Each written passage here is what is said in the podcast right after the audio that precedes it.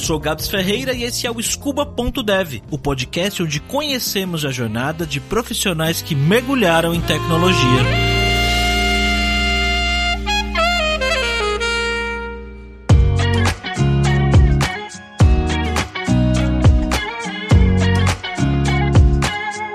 Episódio de hoje, Daniele Danielski. Você já ouviu falar de um curso chamado Expressão Gráfica? Eu também não. Mas foi esse curso que a Daniele foi fazer depois que ela terminou o ensino médio tinha lá seus 18 anos. No meio do caminho, já cursando, ela viu que não era muito bem o que ela esperava. Tinha muito cálculo e ela era mais de humanas. Ela foi então fazer letras. Só que no meio da faculdade, ela conseguiu um emprego para fazer atendimento ao cliente no bom e velho telefone. Lembra dele? Só que ela mandou bem no atendimento por telefone e passaram ela para atender os clientes por e-mail. Depois ela chegou a fazer a parte do pós-venda e depois ela foi pro time de treinamento e qualidade. Olha só. Daniele sempre se virou e mandou muito bem onde quer que colocassem ela. Tanto que quando precisaram substituir uma pessoa que cuidava do chatbot da empresa, pensaram em quem? Na Daniele. Mas como assim responsável por um chatbot? Aquele era um trabalho completamente diferente do qual ela tinha sido contratada para fazer na empresa. Ela nem sabia direito como esse chatbot funcionava. Então, a gente sabia que ele existia, né, nos outros setores ali. A gente não tinha um contato muito íntimo, a gente sabia que tinha a Carol, né, que é a, a persona ali da Handcars para atendimento, e que ele atendia os clientes ali na página do site, mas era tudo muito superficial, né, não tinha uhum. um contato muito próximo. E ele é bem recente também, ela não tem nem dois anos inteiros completos atuando ali na, no nosso site. E aí, quando eu fui para esse setor de treinamento e qualidade, o chatbot estava alocado ali por uma questão de distribuição para que a a pessoa que trabalhava com chatbot tivesse um contato mais direto com os atendentes para que o chatbot filtrasse essa linguagem, né? Conseguisse trabalhar ali dessa forma. E aí eu estava ali, ela acabou saindo, né? Essa pessoa, e eu fiquei também dentro do setor de treinamento e qualidade. Hoje a gente fica ali, é alocado o chatbot. A gente, eu falo, mas sou só eu. mas é bom porque aí tem essa proximidade com o próprio atendente, né? Quem tá atendendo de verdade lá. Então eu consigo filtrar muito dessa linguagem, tirar informações dos atendimentos reais para passar para a linguagem do chatbot. E aí dentro desse chat hoje eu faço a curadoria dos textos, né? Eu que programo ali o que ela vai falar, que tipo de resposta, o que, que aquele cliente está falando, qual é aquela dúvida, né? Os intents, todas essas coisas. E também aí dou uma ajudada na parte de configurar os fluxos, né? não tenho formação em TI, eu não sei nada de TI, mas Sim. trabalho em parceria aí com esse setor para que eles me ajudem com as minhas demandas. Como é que chegou isso para você, assim? Te chamaram numa sala e falaram, então, olha aí. Não, na verdade, já foi na não pandemia. Não teve nem sala, foi na pandemia. É, não teve nem sala. Chamaram e falaram, olha, toma que o filho é teu ou perguntaram se você quer, o que, que você acha? É, perguntaram, né? Teve várias saídas, eu tinha uma equipe grande, eram ali 10 pessoas e a gente teve que diminuir pela metade, né? Cinco pessoas ficaram. A minha chefe me perguntou assim, olha, das opções de, de corte que a gente teve, a gente optou por ficar com você, até porque, né, já passei por vários setores, então eles sabem ali que eu tenho uma flexibilidade flexibilidade para estar tá indo para lá e para cá e pegando qualquer demanda. E aí me perguntaram: você quer ficar com chatbot? A gente acha que tem a ver com você, você escreve bem e tal. E aí eu aceitei, porque eu gosto mesmo de novidade, de coisa diferente para fazer. Não tinha ideia do tamanho da dimensão do que eu tinha me metido.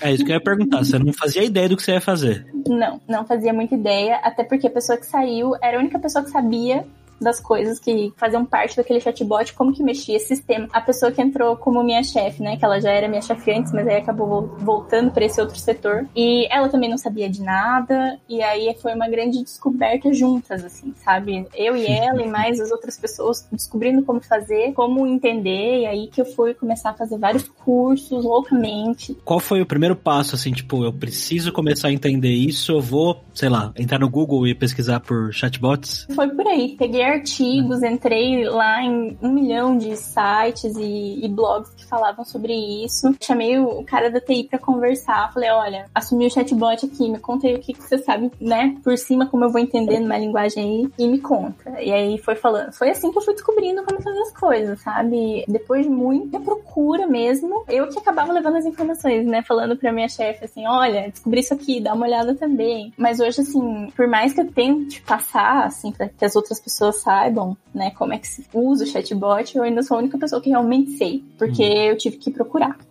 tive que dar meu jeito. Caramba, isso foi quando, mais ou menos? Ah, foi no início desse ano. No início da pandemia, quando começou. Março, mais ou menos. Mais ou menos. Eu devo ter recebido a proposta por volta de abril, né? Quando as coisas estabilizaram um pouquinho mais ali. Por estar trabalhando numa área que é turismo, né? Então a gente foi altamente impactado. E aí foi o momento que a gente começou a ter que se virar com o que tinha. E que tecnologia é desenvolvida esse chatbot? Então, hoje a gente usa uma mistura entre APIs do nosso próprio sistema, do nosso site, né, o nosso sistema interno, com a IBM Watson e a Zenvia, que é a empresa que faz esse intermédio entre a gente e a IBM. Então, ele é um quase um processamento natural de linguagem, caminhando assim, baby steps. Mas a gente também tá vendo para mudar agora pro fim do ano essa tecnologia, porque a gente já viu que precisa de mais que isso hum. que a gente tem não é suficiente para atender. Você já sabia o que, que era API e desenvolvimento? Não fazia é a menor ideia. Eu me confundi, processamento de linguagem natural. Isso, não sabia. Tive Mas está falando com naturalidade hoje. Né? Tive que aprender, então hoje para mim é minha é. realidade, é isso que eu vejo todo dia, então eu já aprendi, eu aprendi muita coisa nesse ano. 2020, assim, foi o ano que eu acho que eu mais aprendi coisa na minha história profissional. E você comentou comigo, antes da gente começar a gravar, que eventualmente você foi parar na Lura. Você lembra como que aconteceu isso? Na verdade, quando eu estava pesquisando os caminhos para fazer com o chatbot, principalmente na minha função, que é a linguagem, né? Como é que eu vou falar com esse cliente? Eu acabei esbarrando no UX, né? Que é ali a, a parte de contato com o usuário, a jornada do usuário. Sim. E eu defini que eu tinha que aprender sobre isso, porque se eu queria conseguir atender a necessidade do cliente, eu tinha que saber como me comunicar com ele, qual a melhor forma, o que, que ele fazia dentro do nosso site, então tudo isso. Então eu pensei, pensei, vou primeiro aprender tudo o que eu puder sobre o UX e o que tiver relacionado a essa minha área. E aí, quando eu fui pesquisar cursos nessa área, o primeiro que eu pesquisei foi o UX Writing, né? Que eu acho que é o que tá mais próximo ali do meu dia a dia. E aí caí num curso da Alura. Na época, eu não acabei não fazendo inscrição nem nada, porque também tava tudo, né? Uma grande loucura. Sim, eu não tava nem sim. recebendo meu salário inteiro, tava trabalhando só meio período durante muito tempo. E aí, quando a gente voltou a trabalhar no período cheio, né? Nossa empresa nos deu essa licença, né? Tipo, vão lá façam os cursos, usem aí esse tempo vocês têm para poder aprender alguma coisa. Eu aproveitei, assim, peguei com. Nossa, agarrei com todas as garras desse período que eu tinha. A gente até podia escolher se queria ficar 15 dias ou 30, né? Eu falei, não, pode me dar os 30 que eu vou usar e bem usado. E usei mesmo, eu separei todo o meu tempo livre e fiz aí, tô falando de cabeça, pode ter sido um pouco mais ou um pouco menos, mas mais ou menos uns 17 cursos inteiros da, da Lura nesse tempo. Tudo que tinha de UX que eu consegui fazer, eu fiz. Como você se organizou para estudar? Você simplesmente separou um tempo durante o dia? Você tinha alguma rotina específica? Eu sou uma pessoa, assim, muito, modéstia à parte, muito organizada. Eu tenho um Kanban em casa, aqui do meu lado, no quadro. Então, todo o tempo que eu tinha livre, todas as minhas atividades, eu botei de lado para fazer isso. Então, às vezes eu fazia na hora do almoço. Às vezes eu terminava o trabalho, tomava um café e vinha estudar e ficava até de noite, até o último horário que dava. E foi assim todos os dias, no fim de semana, tirava ali ou sábado ou domingo o dia inteiro para fazer. Foi assim que eu consegui. E eu tenho cadernos, assim, enchi cadernos inteiros com os cursos. Então eu anotei bastante, porque eu sou essa pessoa que gosta de escrever e tal. Uhum. Então foi bem aproveitado mesmo. Caramba, 30 dias 16 ou 17 cursos. E como que isso impactou diretamente no que você estava fazendo? O que, que você mais sente, assim, que você fala, putz, nossa, isso realmente mudou? Eu acho que foi assim, eu aprendi o que, que eu estava fazendo, como que eu ia ter que falar com aquelas pessoas, como que eu tinha que me comunicar, eu aprendi tudo dentro desses cursos. E não só aprendi, mas como também ensinei, né? Passei ele para frente para minha equipe, para minha chefe, para que ela entendesse também qual era o meu momento ali. Aprendi como falar, alterei vários fluxos, várias conversações que eu achei que realmente não estavam ali dentro do que era o ideal. E hoje eu consigo colocar ali que eu sou uma UX writer, tô começando, né? Não posso, né? Sou júnior, super. Mas eu consigo colocar ali, isso me trouxe várias oportunidades, já tive outras empresas me procurando para trabalhar nessa área, que é uma área super nova, então a gente não vê Legal. muito, né? né? Fui promovida recentemente dentro da empresa que eu tô por conta desses aprendizados, assim, dessas mudanças. Tanto que essa mudança de plataforma e tecnologia que tá acontecendo agora com a gente, vai acontecer pro próximo ano, eu que trouxe, assim, eu falei, não, gente, olha, por isso aqui que a gente precisa mudar, isso, aquilo, e graças aos conhecimentos que eu obtive dentro desses cursos, porque para mim era confortável ficar como estava, sabe? Sim, sim. Mas como eu aprendi que não era o suficiente, eu trouxe essa necessidade, então eu acho que isso foi o ponto-chave da mudança, realmente. Qual que é seu cargo agora? Você falou que você foi promovida? Isso, agora eu sou analista Eu era assistente, agora sou analista de chatbot né, dentro da empresa. E eu era trainee, agora sou júnior. Ah, que legal. Sim. Bacana. E como que é o seu trabalho no seu dia a dia? Tipo, como é que chegam as demandas para você trabalhar? Você que decide? Ter um é bem orgânico. Primeiro acontecem as mudanças dentro da própria empresa. A gente é uma empresa que trabalha fazendo parceria com várias locadoras de veículos. Então a gente faz ali um filtro, né, para oferecer o melhor preço para o cliente. Então qualquer mudança que ocorra em regras de locadoras, regras internas do site, promoções do site, eu tenho que fazer as alterações de diálogo conforme isso acontece, né? Também existe uma ferramenta de comunicação interna, né, entre os agentes que estão ali atendendo, que eles precisam de informações. Então eles também têm acesso ao chatbot, podem fazer perguntas, então também tem que alterar coisas para eles, né, para que eles tenham uhum. essas informações corretas. Além, né, dessas coisas orgânicas que acontecem aí no dia a dia que a gente tem que alterar conforme a demanda, eu retiro todo dia os números, né, do nosso chatbot do dia anterior. Então, quantas conversas aconteceram, quais foram as principais dúvidas, como foram as nossas notas de NPS. Então, faço esse filtro para toda terça-feira ter um relatório com essas informações que eu acabo repassando para a empresa inteira. Todo mundo fica sabendo o que está acontecendo, porque isso também vai ajudando o produto, né, a melhorar coisas no site. Se o cliente está perguntando pro bot porque ele não viu em algum outro lugar, então como é que a gente consegue melhorar isso para não precisar ir tanto pro transbordo humano, né? Que a, a uhum. gente também tem quando o cliente fala ali com o bot e não tem entendimento, ou se ele prefere, ele vai pro atendimento humano. Mas como que a gente consegue minimizar isso? Fazendo esse estudo, né? Então eu também faço essa parte de estudo diário dos números do bot para poder ter essa base. Ah, você parece muito preocupada com as interações e assim, vamos combinar, né? Que não tem coisa pior do que um chatbot que não te responde o que você precisa e trava e não passa para o humano. Nossa, eu já passei por isso e é bem complexo. Quando bem eu, eu recebi né, essa demanda, uma das principais coisas que eu fui fazer foi falar com chatbots. Foi caçar chatbot em outros sites para ver como eles falavam, como que acontecia essa interação e também procurar pessoas no LinkedIn que tinham essa função e ir lá pedir ajuda.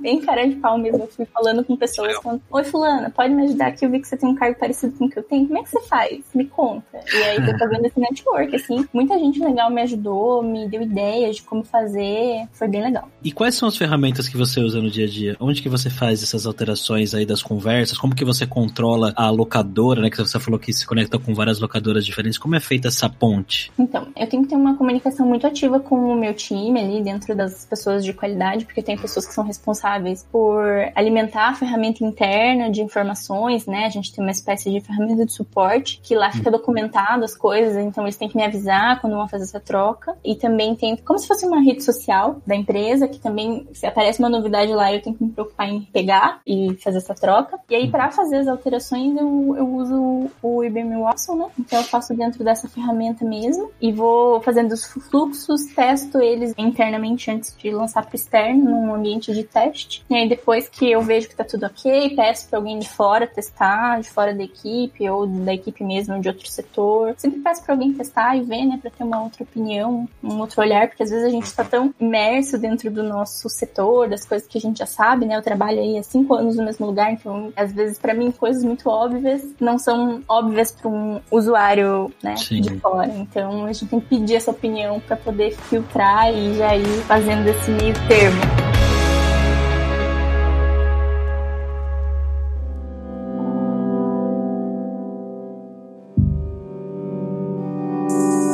E quais foram as suas maiores dificuldades nesse processo de aprendizado de uma coisa completamente nova para você? O que, que você mais travou, assim? Eu acho que as partes mais técnicas mesmo, né? As partes de... Querendo ou não, você vai se ver, às vezes, na frente de códigos, de alterações mais... que necessitam de uma intervenção tecnológica, não só textual, Sim. né? Para fazer construções, nem sempre as pessoas da TI estão disponíveis, porque elas têm muito trabalho, eu entendo perfeitamente. Então, você vai lá e pede mais ajuda. Como que eu faço? Me explica como que eu faço, que aí eu dou o meu jeito. E muitas vezes eu acho que essa foi uma das principais dificuldades, e a segunda foi uma dificuldade, mas também foi muito incentivador procurar, né? Era não ter ninguém para tirar minhas dúvidas, sabe? Eu não, como não tinha outra pessoa que trabalhava com isso mais na empresa, eu não tinha quem pedir um suporte exatamente. Olha, não sei fazer isso aqui, me ajuda? Não Não, era sempre eu descobrindo como eu tinha que fazer as coisas. Então era super difícil, ainda é às vezes, mas eu dou um jeito de descobrir sozinha e a gente vai indo passo a passo. E você chegou a aprender alguma coisa de código, ou pelo menos olhar e entender um pouco assim o que tá acontecendo ali? Eu fiz. Faço até hoje, na verdade, eu procuro muita coisa no YouTube, às vezes eu tô trabalhando e eu fico ouvindo um pouco de CSS, front-end, back-end, porque eu acho que são as partes que mais vão influenciar ali no meu né? Então eu vejo bastante coisa sobre isso, assim, para bater um olho e falar, ah, isso aqui ia encaixar bem, se eu precisasse, já sei, deixa ali salvo o link e tal. Então eu não sei fazer ainda, mas eu acho que eu consigo guiar as pessoas que realmente sabem fazer sobre o que eu preciso. Hum. Então, um passinho de cada vez, quem sabe um dia eu chegue lá. É, isso que eu ia perguntar, se você pretende estudar isso mais a fundo, se você pretende, de repente, estudar um pouco de programação, o que, que, você acha? Assim, tudo é possível. Eu sou uma pessoa que eu gosto muito de aprender, então se eu achar uma hora que isso é chave, necessidade, porque eu preciso fazer, eu vou estudar. Igual eu fiz com o UX, eu ainda estou estudando muito UX, saí ali da parte do writing, fui pro research, fui pro UX mesmo, de desenho, tela e tal, UI, e aprendi bastante sobre isso, impacta bastante no meu trabalho. Eu acho que se tiver um momento momento que eu vou ter que aprender algo de programação, eu vou, vou correr atrás e vou fazer. É, pelo que você tá falando, assim, a maneira que você fala e que você trabalha, eu acho que se você aprendesse a programar, eu acho que ia destravar bastante coisa aí na sua cabeça, viu? Bastante possibilidades. Teve um, um, cara que eu entrevistei aqui no podcast, acho que foi o primeiro episódio, inclusive, o Felipe Lemes, ele é engenheiro ambiental e ele começou a estudar programação meio que, tipo, porque ele achava legal e tal. E aí, no meio do caminho, ele percebeu que ele poderia pegar o que ele estava aprendendo e automatizar o trabalho dele e ele aumentou a produtividade dele em 90% numa tarefa lá que ele tinha do dia a dia, assim. Foi muito legal, assim, ver esse depoimento de uma pessoa que não tem nada a ver, teoricamente, né, nada a ver com programação fazendo isso. Vamos deixar, inclusive, o link aí pro episódio se alguém quiser ouvir. Eu acho que você deveria aprender a programar, Daniela. Também acho, também acho Vamos que fazer... aí os próximos passos vão acabar me levando para esse lado, não tenho dúvidas. Isso a gente fala, né, dessa pessoa que é muito profundo em uma coisa, mas em outras manja um pouquinho de tudo, né? É o que a gente chama hoje de devem ter pessoas que programam, mas que não são necessariamente programadores e que usam isso no dia a dia. Eu acho que você quase não devem ter, você. Só falta o programar, eu acho. Eu acho que é, é meio que Hoje em dia, na verdade, eu acho principalmente trabalhando numa empresa que é uma empresa de tecnologia, querendo ou não, é um site, né? Um site, um aplicativo. Todo mundo meio que tem que saber um pouco sobre isso. A gente não tem pra onde fugir, né? Por mais que você realmente não seja um especialista, né? Você acaba se deparando comparando, né? Eu que saí da área que é o núcleo de atendimento ao cliente. Sair daquele lugar onde você tá 100% dedicado ao cliente, atender as necessidades dele e entra para qualquer outra parte, é necessário no marketing, no produto. Você sempre vai ter que ter aquela noção básica, eu acho, porque senão você não consegue exatamente tipo, se destravar dessas coisas Sim. que às vezes são pequenas e você precisa de outro setor para te ajudar, né? Então, Sim. eu acho que a gente vai caminhando para as empresas de tecnologia cada vez mais terem pessoas que entendam entendam pelo menos do básico para poder seguir os seus fluxos sem travar tanto e sem demandar tanto da equipe, né, que está lá empenhada em fazer várias outras coisas muito grandes, né?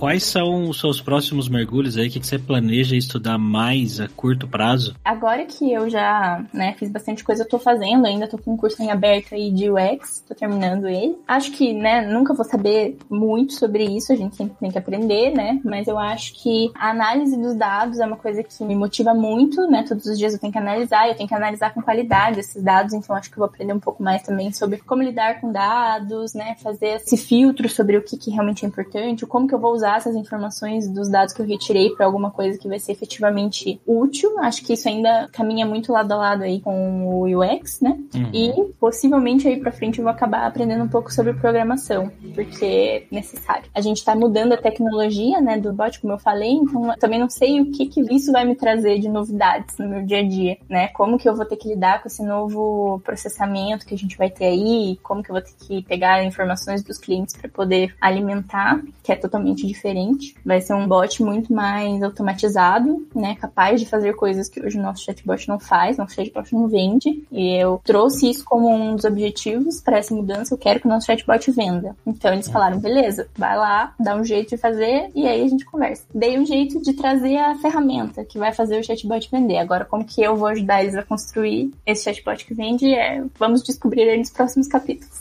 Então, acho que muitos desafios vêm das demandas mesmo. Que, que você recomenda na Lura para pessoas aí que estão ouvindo a gente agora, que você falou, não, isso aqui é legal pra caramba? Eu gostei muito do curso de UX Writing mesmo. Eu acho que não só para quem trabalha com escrita, para qualquer pessoa que, sei lá, precisa se comunicar por um e-mail, sabe, com outro colega, você tem que saber o que que você tem que falar, como você tem que falar. Eu acho que é super válido. Vale a pena você ter esse entendimento até para quando você mesmo entrar num site e olha e fala nossa, esse site tá ruim, mas eu não sei muito bem porquê é porque às vezes tá faltando essa comunicação. Então é, ajuda você a entender um pouco mais do macro das coisas, sabe? Nossa, na verdade eu fiz tanto curso bom.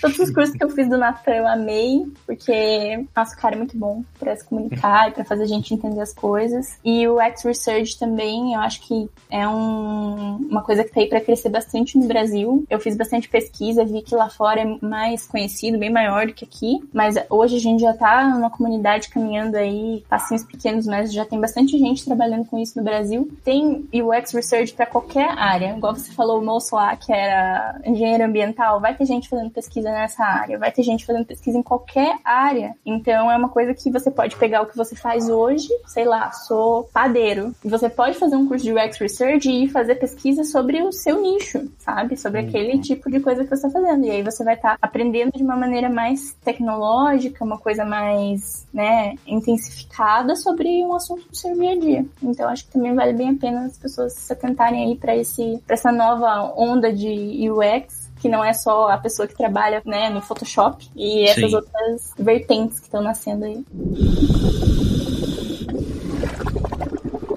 Daniele, conta pra gente o que é que mudou no seu trabalho desde quando ele começou lá no início, 5, 6 anos atrás, para agora. É totalmente diferente? Não é totalmente diferente. Eu acho que a gente usa outras ferramentas, outras formas de linguagem, mas eu comecei falando com o cliente lá no telefone. Hoje em dia eu ainda falo com o cliente. Eu tô ali para atender a necessidade da pessoa que entra em contato da mesma forma como eu estive lá no início e como eu estive durante todo o meio do meu caminho profissional aí. A gente quer atender o cliente, a gente quer atender bem bem o cliente, a gente quer atender rápido. Como que a gente vai unir tudo isso? Bem rápido, eficiente, feito da melhor forma possível. Então a gente vai entrando em outros canais, a gente vai abrindo né, o nosso leque de possibilidades. Hoje eu estou voltada muito mais para a área tecnológica e para a área ali de UX que seja, dentro do atendimento ao cliente, mas sair lá do, do Customer Success que é um outro setor que fala com o cliente. Então é muito chave isso. Às vezes você está dentro de um atendimento ali ao cliente, você fala, nossa, eu tô aqui no telemarketing, o que, que eu vou fazer da minha vida? Dentro desse nicho, você tem várias possibilidades. É só você se aprofundar, é só você querer aprender, pedir ajuda para as outras pessoas dos outros setores, não ter medo, porque as coisas fluem. E você não precisa sair do que você gosta de fazer. Às vezes você vai encontrar outros ramos que você nem imaginava dentro de profissões que você acabou entrando por necessidade. Eu não sou sonhava quando eu era criança, né? Ai, você analista de chatbot quando eu crescer. Ninguém pensa isso, você quer ser astronauta. É. Mas você vai descobrindo. Eu acho que você tem que estar com a mente aberta para descobrir coisas novas dentro desse mundo aí de tecnologia corporativa que a gente está exposto. E tirar o melhor disso.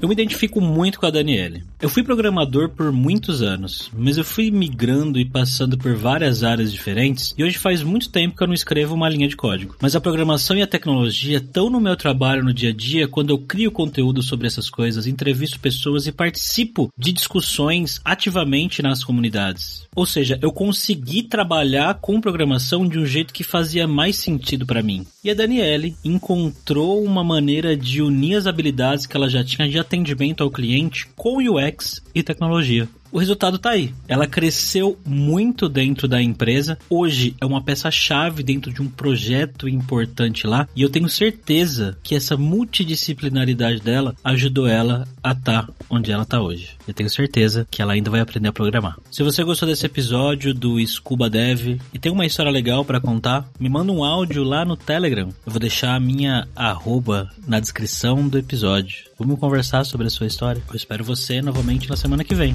Tchau, jovem!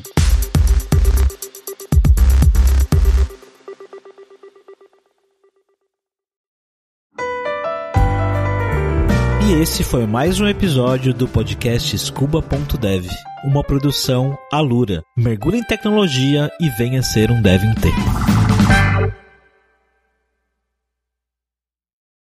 Este podcast foi editado por Radiofobia, podcast e multimídia.